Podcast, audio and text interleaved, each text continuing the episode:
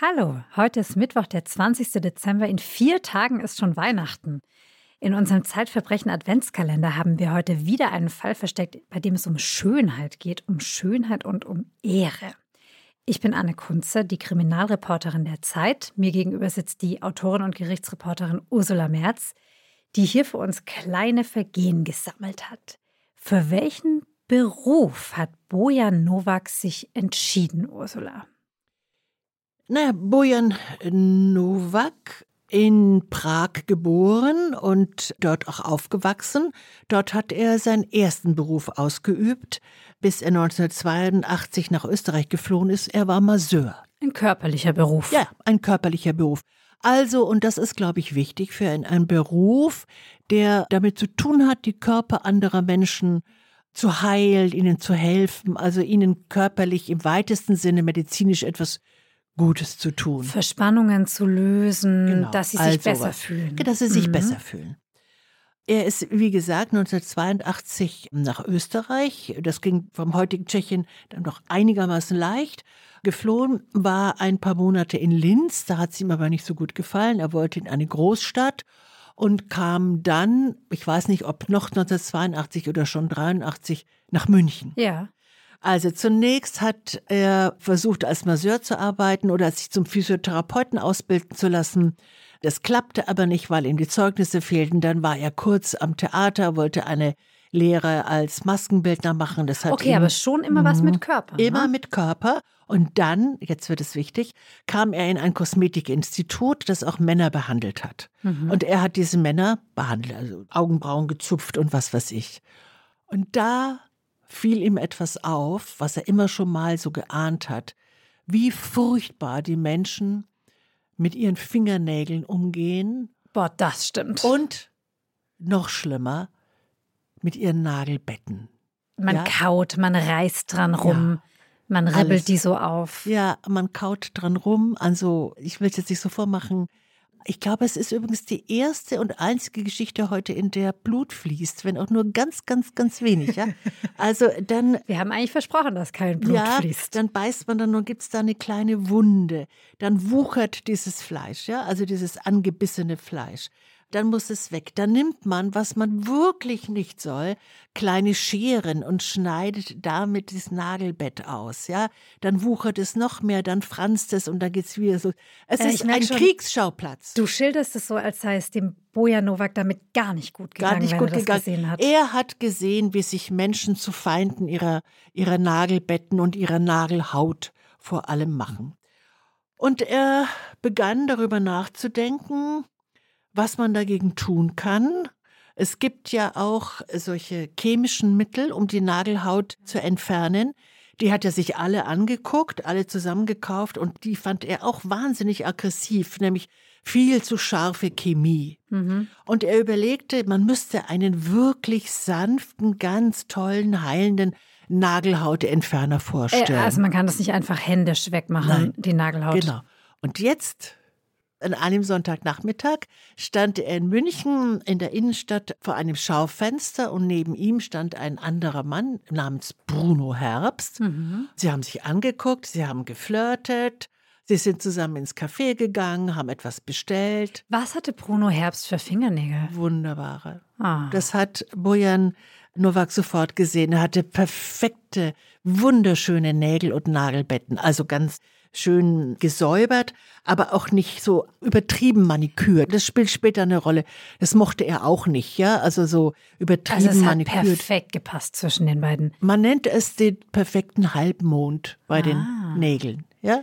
Und zwischen den Männern hat sich auch eine gute Stimmung eingestellt. Na, es hat in jeder Hinsicht gefunkt. Was war denn der Bruno Herbst von Beruf? Toll, Beruf. Perfekt. Chemielaborant. Na, ist ja großartig. Kann es besser sein? Nein. Also es hat privat gefunkt. Sie wurden ein sehr glückliches Liebespaar. Aber was für Bojan Nowak noch erfüllender war, er hat noch am gleichen Tag, noch bei dieser Gelegenheit im Café, dem Bruno Herbst von seiner Idee erzählt, diesen Nagelhautentferner zu erfinden. Als Pionier. Sie wurden also auch Geschäftspartner Absolut. gleich am ersten Tag. Nee, nicht Geschäftspartner, sondern erstmal ein Pionier, ein Erfinderduo. Ein Start-up-Unternehmen. Ja, sie haben zwei Jahre lang dann an der Entwicklung. Zwei Jahre. Also sie haben alle existierenden Nagelhautentferner, also erstmal chemisch zerlegt. Also Ursula, das klingt schon ein bisschen besessen, oder? Zwei Jahre? Ja, ich weiß es nicht. Was heißt besessen? Die hatten einen Traum. Die haben für etwas gelebt. Ich meine, du kannst doch sagen, ein Dirigent ist besessen, weil er hundertmal im Ja, Jahr der hat halt schon eine Aufführung irgendwann. Und die beiden, na gut, jetzt schauen wir mal, wie die Geschichte sich entwickelt. Nach zwei Jahren ist, Mhm. Nach zwei- steht der Nagelhautentferner. Nein, ja, nach zwei Jahren ist er fertig, so dass er auf den Markt kann. Ja, also so perfektionistisch sie in allem sind, so perfektionistisch überlegen sie auch lange über den richtigen Namen für das Baby und nennen es Veronia. Bojan Nowak eröffnet in einem großen Münchner Kaufhaus einen sogenannten Propagandastand. Da unten, wenn man reingeht, Ja. wie die immer stehen und einem irgendwas Nee. andrehen wollen. Ja, also es war nicht irgendwo unten am Eingang, sondern es war in der Nähe der Kosmetikabteilung. Da gibt es ja oft so kleine Firmen, die Mhm. So haben Inseln, ihren, ihren ja. eigenen Stand. Das nennt sich Propagandastand, weil dann, ne, weil, Klar. aber Propaganda in dem Sinne hat er nicht gemacht. Und von diesem kleinen Stand aus hat er nun den marktneuen Nagelhautentferner, diesen friedlichen, sanften, verkauft.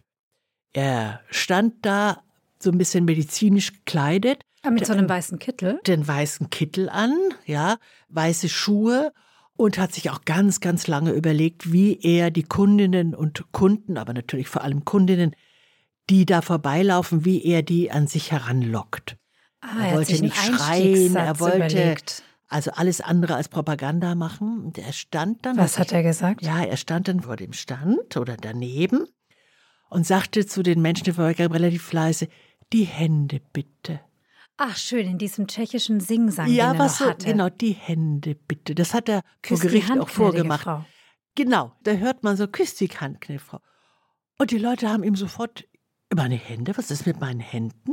Haben sie ihm sofort gezeigt. Dann nahm er die Hand in seine Hand, sich so begutachtet, hat sich so darü fürsorglich darüber gebeugt und hat dann sofort gesehen, was da wieder Schreckliches passiert ist. Hier ein Hautfesselchen. Die Verheerungen Ja, erkundet. dort ein kleiner eingetrockneter Bluttropfen und so weiter. Und hat es verkauft. Er hatte Erfolg. Die beiden haben nun überlegt, oder vor allem hat er jetzt überlegt, Bojan Novak. äh, Bojanowak, man braucht doch auch ein sehr schönes Besteck, was auf dem Markt ist, als alles aus Metall. Und dann kam er raus, dass es in Asien, vor allem in Taiwan, dass da Kunststoff besonders gut verarbeitet wird. Und dann hat er also Kontakte Also ein Manikürebesteck wollte Ja. er zusätzlich auch noch genau, entwickeln. das auch sehr, sehr friedlich ist, ja. Mhm. Gut, dann hat er Kontakt nach Asien aufgenommen, hat es da bestellt.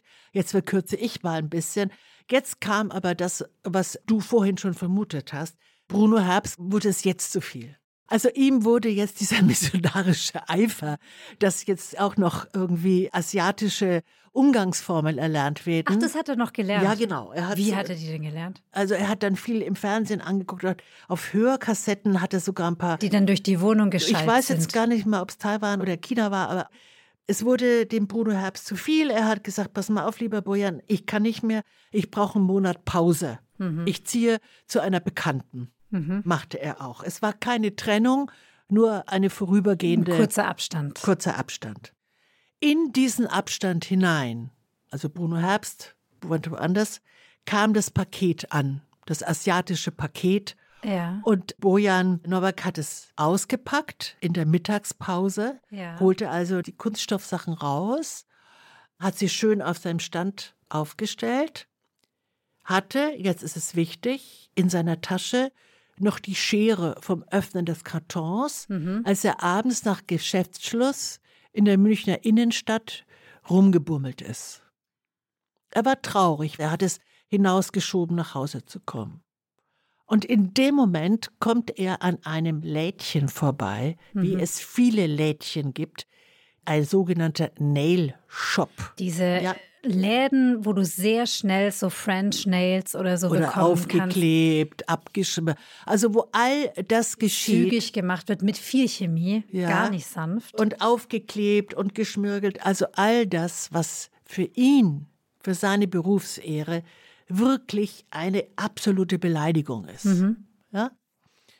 Und er kommt an so einem grellen Nail, also äußerlich grellen Nail-Shop irgendwie vorbei, glaubt, da ist niemand mehr, er sieht nicht. Und in seiner Wut auf diese widerliche Konkurrenz, mhm. ja, nimmt er die Schere aus der Tasche und schrammt über das Schaufenster. Traut man ihm gar nicht zu, vor allem einem Mann, der schon den Einsatz kleinster Scheren bei der Nagelhaut aggressiv findet. Aber er ist jetzt aggressiv. Er schrammt da drüber. Aber die Besitzerin des Nailshops ist noch hinten im Laden, sieht ihn, Polizei kommt, er wird ja nicht in dem Die Personalien Sinn, werden ja, aufgenommen. er wird nicht verhaftet. Und dann steht er aber vor es kommt zu einer Anzeige mhm. und einer Anklage wegen Sachbeschädigung. Und deswegen stand er vor Gericht. Wie ist denn der Prozess vonstatten gegangen? Diese Sachen, die du da erzählt hast über das Maniküren, hat er das vor Gericht vorgetragen? Ja, natürlich. Er hatte sozusagen also noch nie so ein großes Publikum. Ja. ja? Vor allem alles Menschen, die sich noch nie damit befasst haben. Also ein Staatsanwalt, Verteidiger, ein, Schöffe, Presse. ein Richter, Presse. Alles Leute, die noch nie wirklich gehört hatten, wie man mit seinen Nagelbetten umgeht. Und die waren für ihn geschaffen, dass er ihnen, er war ungemein freundlich, höflich, Hat ein kleines leise, aber lange, lange, lange erklärt, was zu tun ist. Und ich hatte den Eindruck, am liebsten würde er sagen, Herr Richter, die Hände bitte, kann ich mal nach vorne kommen? Ganz wichtig, liebe Anne, Bruno Herbst war auch da im Zuschauerraum. Er ist sofort zurückgekehrt zu seinem Liebsten, als der das angestellt hat. Das hätte ich jetzt auch gefragt. Was hat denn der Boja Nowak bekommen für die Sachbeschädigung? Eine kleinere Geldstrafe, nichts Schlimmes. Danke, liebe Ursula, und wir hören morgen die nächste kleine Sünde. Aber wer deine kleinen Verbrechen jetzt genauso gerne hört wie ich, kann sie regelmäßig im Zeitverbrechen Magazin nachlesen. Und da gibt es auch ein besonderes Angebot für Verbrechen-Fans jetzt zu Weihnachten unter abo.zeit.de slash Verbrechen kann man sich da etwas sichern. Ich wiederhole es nochmal, abo.zeit.de slash Verbrechen.